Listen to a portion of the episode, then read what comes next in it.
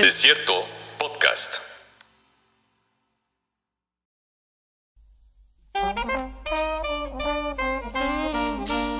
Hola a todos, eh, buenas madrugadas a quienes estamos, a quienes estamos grabando en este, en este instante. Este, pues, para quienes no lo sepan, es muy tempranito en la mañana para que pudiéramos todos coincidir. Me gustaría primero darle la bienvenida a Carlos Torres. Hola, hola a todos, buenos días o tardes. Exacto. O, la hora que sea, ¿verdad? Este, también darle la bienvenida a Carla Gómez, perdón, creo que debí haberte mencionado antes, soy un asco. Ah, no pasa nada, está perfecto. Hola, ¿cómo estás a todos?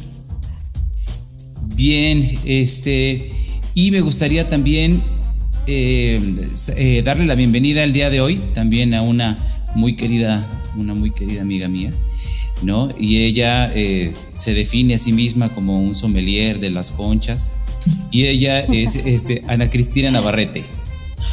Hola, hola, aquí la conchomelier Ana Cristina Navarrete. el, caso, el caso del día de hoy es un caso ampliamente difundido, ampliamente este, sabido en redes y es la vida Godín. No, al final creo que la vida Godín, eh, pues cómo podríamos definirla. Yo creo que sería el primer, el primer tópico, ¿no? Para mí la vida Godín es la vida que se vive en, las oficinas, no importa de qué giro, pero oficinas, ¿no? Pero puede también presentarse en otros lados, ¿no? Eh, mi querida Carla, ¿cómo concibes tú a la vida Godín? Fíjate que desde mi trinchera, el hecho de que yo sea maestra este, y que esté entrando y saliendo de las aulas y corriendo de una escuela a otra, pues para mí también eso es vida Godín. Exacto. Y tú, Carlos, bueno, tú, tú estuviste en el mundo de, la vida Godín, ¿no? O sea, en el mundo duro, en los bajos, en, los bajos mundos de la vida Godín, ¿no? Los, en, los, los medianos mundos de la vida Godín, tampoco eran tan bajos, pero sí. Eh, Eh, sí, estuve trabajando eh, para el gobierno federal un tiempo y al mismo tiempo pues todos mis amigos y conocidos trabajaban para otras dependencias o bien corporativos, ¿no? Era la época de nuestros veintitantos y, tempranos treinta y tantos. Y, pues sí, todos coincidíamos en, en, los apuros, ¿no? En, los disgustos y en los, eh, a veces, agrados de la vida la vida Godín, aunque yo creo que eh, rara es la vida laboral que no tiene algo de Godín, ¿no? Eh, incluso ahora como profesor yo creo que todavía vivo momentos Godines.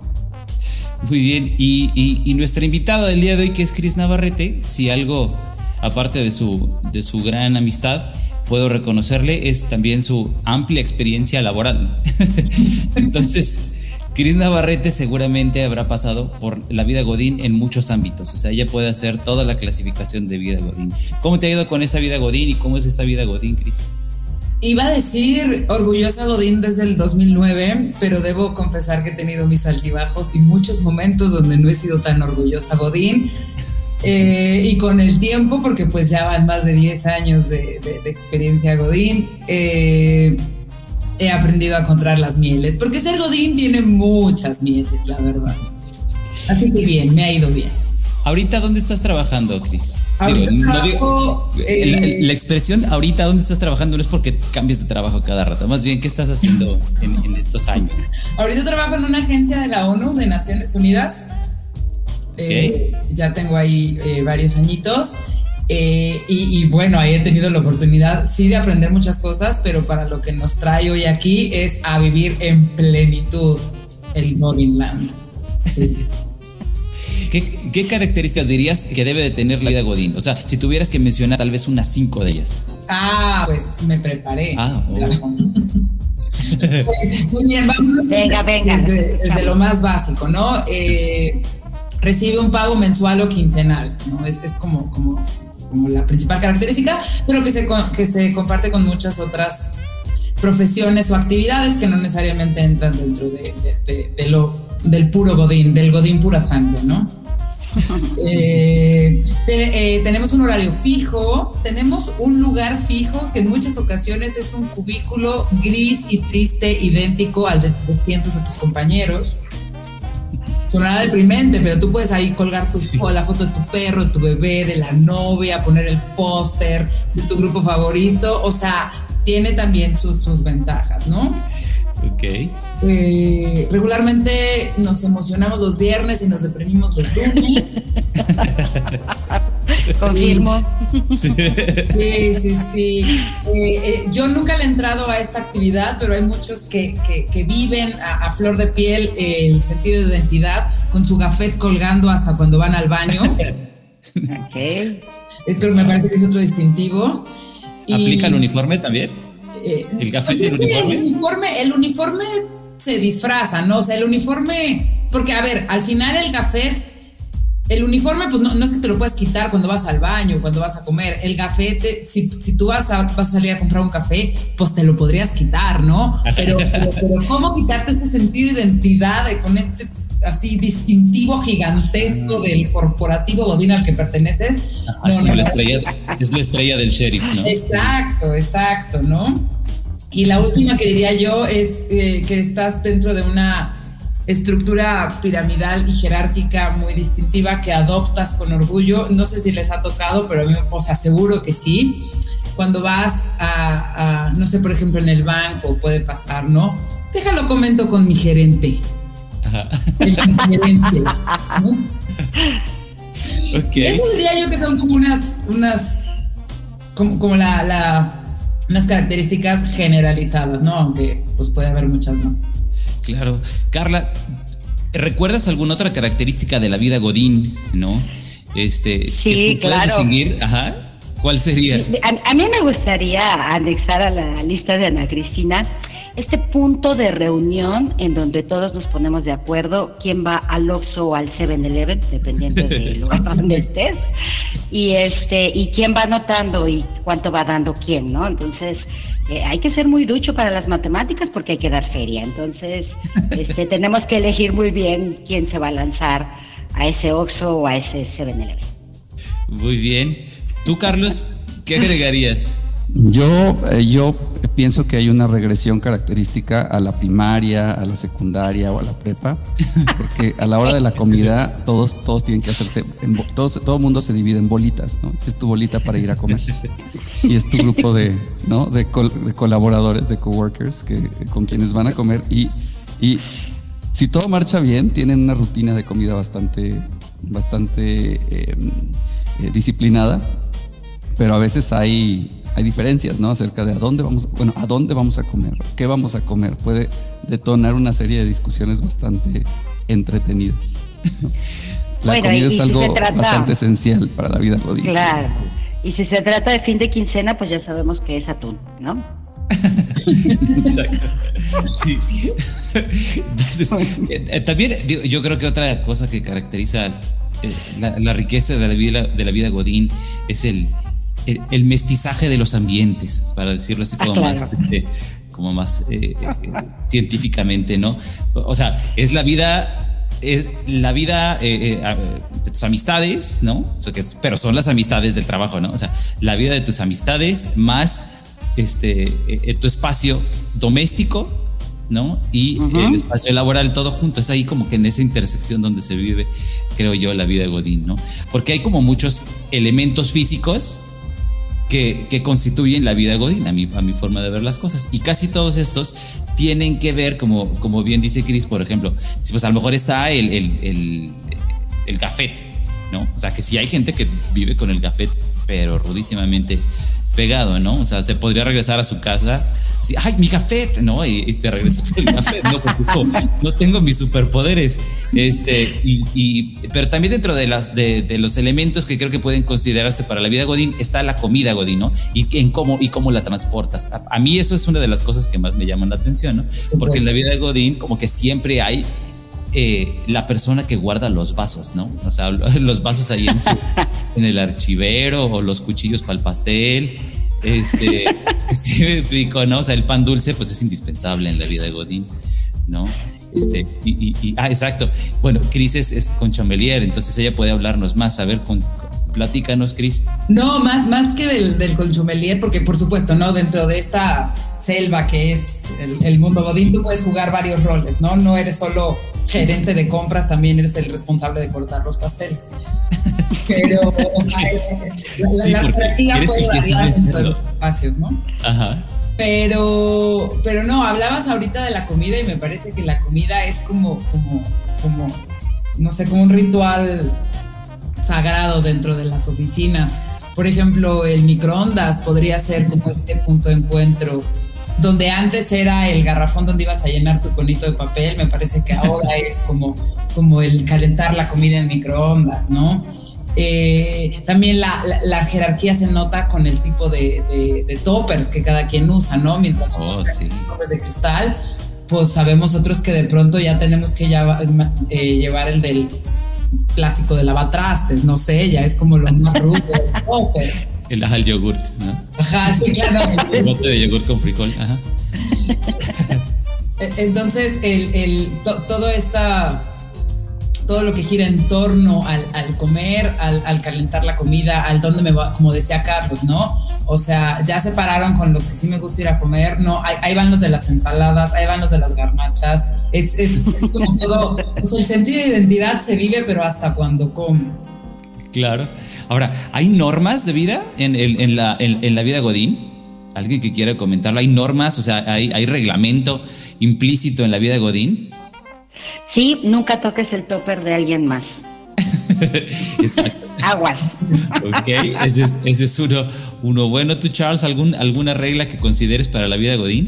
¿Qué reglas? Déjame pienso. Eh, no sé, fíjate que reglas no se me ocurren. Eh, eh, incidencias a lo mejor. Por ejemplo, por ejemplo, pensar que son las 8 de la noche, que está oscuro afuera, cuando realmente son las 5 de la tarde, ¿no? Porque no has visto la luz del sol todo el día. ese tipo de cosas. A mí me pasaban, más que reglamentos, eran incidencias que, que me perturbaban bastante. A mí me pasó una vez, trabajaba en un lugar que sí, pues era un ambiente godín, pero un ambiente godín muy flexible y amigable. Y cuando alguien renunciaba, tenemos la regla no dicha de respetar su lugar y sus cosas hasta que se fuera, ¿no? Entonces la persona tenía que cruzar para la puerta y una vez que estaba pisando la calle, que oficialmente ya no trabajaba ahí, bueno, la rapiña era las plumas, la silla, el bote de basura. Y nos pasó una vez que la persona se le olvidó algo y regresó y ya no lo encontró, porque el lugar estaba ya completamente vacío. O sea, ¿cuál? Que, no son sacapuntas en un ambiente godín, se usa plumas, pues hasta el sacapuntas se volaron. Ahora, también hay, cosas bonitas en la vida de Godín, ¿no? O sea, a mí me, a lo mejor poniéndome más serio, a mí siempre me llamó la atención que algunos de los primeros trabajos, por ejemplo, de Mario Benedetti como poeta, eran poemas de oficina, ¿no? Entonces eran poemas que podían dedicarse en la naciente este, Montevideo oficinista, porque, y digo, a lo mejor Carlos, que sabe mucho más de historia que cualquiera de nosotros, sabrá que a lo mejor esta forma de vida en oficinas, pues no es tan no es tan nueva, ¿no? O sea, tal vez se remontará a nuestros padres y tal vez un poco a nuestros abuelos, ¿no, Carlos? Sí, bueno, la, eh, la idea de estos eh, trabajadores y trabajadoras de oficina, ¿no? Eh, estos, estos este footage, ¿no? Estos videos que vemos a menudo en, en, YouTube, en televisión, en películas, ¿no? De, el trabajador americano, el obrero americano, ¿no? Caminando ordenadamente de esquina a esquina, respetando los señalamientos. Eso fue un fenómeno nuevo que surgió por ahí en los años 20, 30, ¿no? De hecho, es un fenómeno que ya no se ve igual, no, que dejó de verse igual y se transformó luego de la posguerra, porque em, en la posguerra la gente se mudó a los suburbios, ¿no? Y ocurre en México también, ya todo el mundo puede comprar su coche, entonces se muda más lejos, y entonces al, a, la, a, la, imagen del, del Godín, ¿no? Caminando por la calle, tiene que sumarle dos horas previas de tránsito, ¿no? De tráfico. Entonces sí se transforma la identidad Godín, la costumbre Godín, desde hace mucho. Entonces sí, tendrá unos 100 años, básicamente, ¿no? Yo quería platicar también de una costumbre muy singular que es este, los cumpleaños. ¿no? Eso me parece el ritual más común de, todo, todas las oficinas. ¿Cómo no lo habíamos mencionado? ¿Cómo no lo habíamos platicado? Porque bueno, o sea, aparte que son interesantes y hay pastel y a mí me, gustan los postres, entonces no tengo ningún problema con ello. Pero el asunto es que yo trabajaba en un edificio de 900 personas. O sea, había cumpleaños diario, había cumpleaños todo el tiempo. O sea, ya ni siquiera, o sea, yo ya quería ponerme a trabajar y no podía porque pues, era el cumpleaños de tal, ¿no? Entonces tenías que ir al cumpleaños y cantarlo y todo. Y que de dónde iba a ser el pastel y ese tipo de cosas, ¿no? Experiencias así tengo varias, creo que todos. Y por ejemplo, en estas, en estas experiencias de, de, de los cumpleaños, creo que no puede faltar la lista de cumpleaños, ¿no? O sea, el listado que pone alguien que ya recopiló toda la información de todos y que además debe tener este adornitos de las imágenes prediseñadas de PowerPoint, ¿no? Eh, claro, con su respectivo dibujo. exacto, eh, eh, ya sabes, corneta y confeti, ¿no? Sí, claro. ¿Cuál sería, mi querida Carla, cuál sería una experiencia Godín que pudieras compartir? Mira, este, tengo ya también yo más de 10 años en la vida Godín y mi experiencia maravillosa es que en cuanto depositan me llega un mensaje. Compañeros, ya depositaron. Corran, sea la hora que sea. Esa sería como mi experiencia más bonita. Tú, mi querido Charles, algo bueno ahí entre los 900 empleados que había en, en donde trabajabas, para no decir nombres. El sueldo definitivamente. en mi experiencia fue lo, que, lo mejor. si me quedé tanto tiempo trabajando eh, como Godín, fue por eso, pero bueno, además, eh, sí, eh, lazos compañeriles, ¿no? colegas, gente con la que todavía hablo. Este, entonces, sí, sí hay, sí hay gratificación em, afectiva o emocional de algún tipo, ¿no? Fuera, fuera de, nuestra vida en, quincenas y meses, ¿verdad? O sea, tú calculas por quincenas y meses, ¿no? No es no por cumpleaños ni por nada. ¿no? Es como ahora, ¿no? Que ya distingues las direcciones por tal Oxo o tal Oxo o tal farmacia Guadalajara. Muy bien. Cris Navarrete, tú tienes muchas, muchas. Sí, pues sí, la verdad es que sí. Este, pero fíjate que nunca he estado en, en, a mí me parece que, que, el burócrata de gobierno es el godín pura sangre y me parece que, que, también habría mucho que aprender. No he tenido el placer de estar, de estar ahí. Aún así, eh, yo sigo trabajando por la pandemia, sigo trabajando desde casa y debo confesar que ya extraño mi, mi selva Godín, ya, ya, ya podría regresar. Eh, extraño un poco llegar así como hecha, perra en viva, guapísima y guapo, porque pues así llega uno, los códigos de etiqueta en la oficina pues son más estrictos, ¿no? Ok. Este, llevar, llevar los tenis en la bolsa y no, la verdad es que ya tacón nunca uso, ¿no? Pero, pero es bien común, ¿no?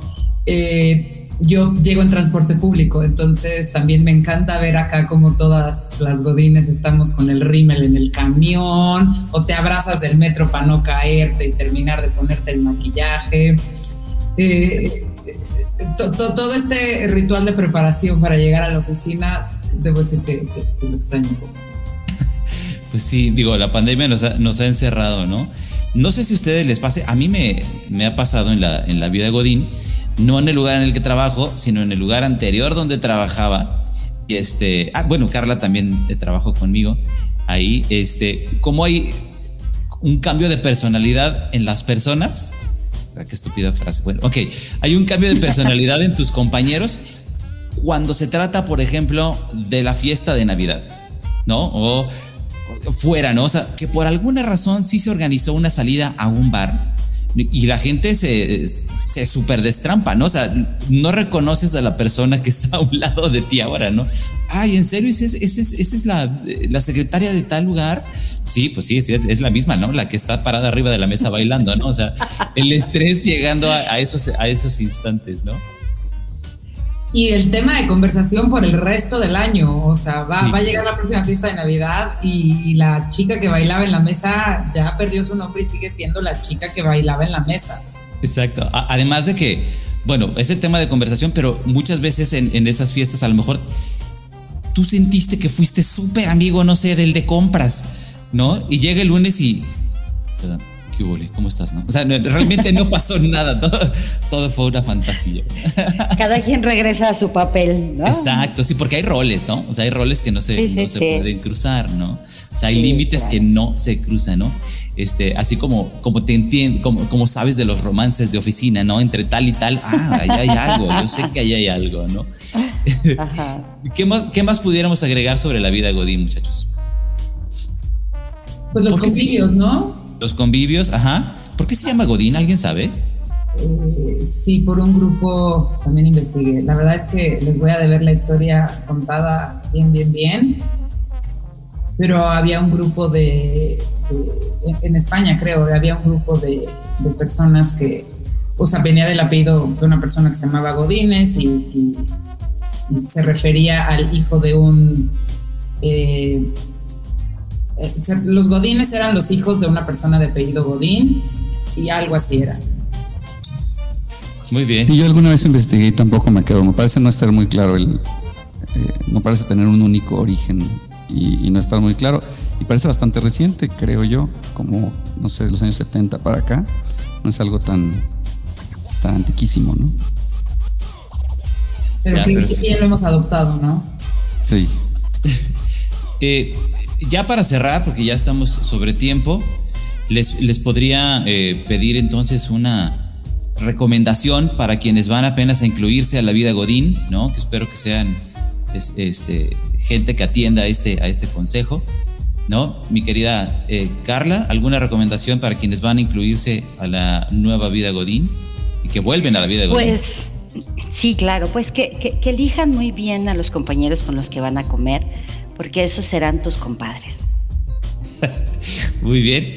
Eh, Carlos, ¿alguna recomendación sobre la vida Godín? Híjoles, mira, yo mi, mejor recomendación es eh, procuren eh, que les guste su trabajo y procuren vivir cerca de su trabajo. Eso para mí es lo más importante. Sí, muy importante. Cris, ¿alguna recomendación?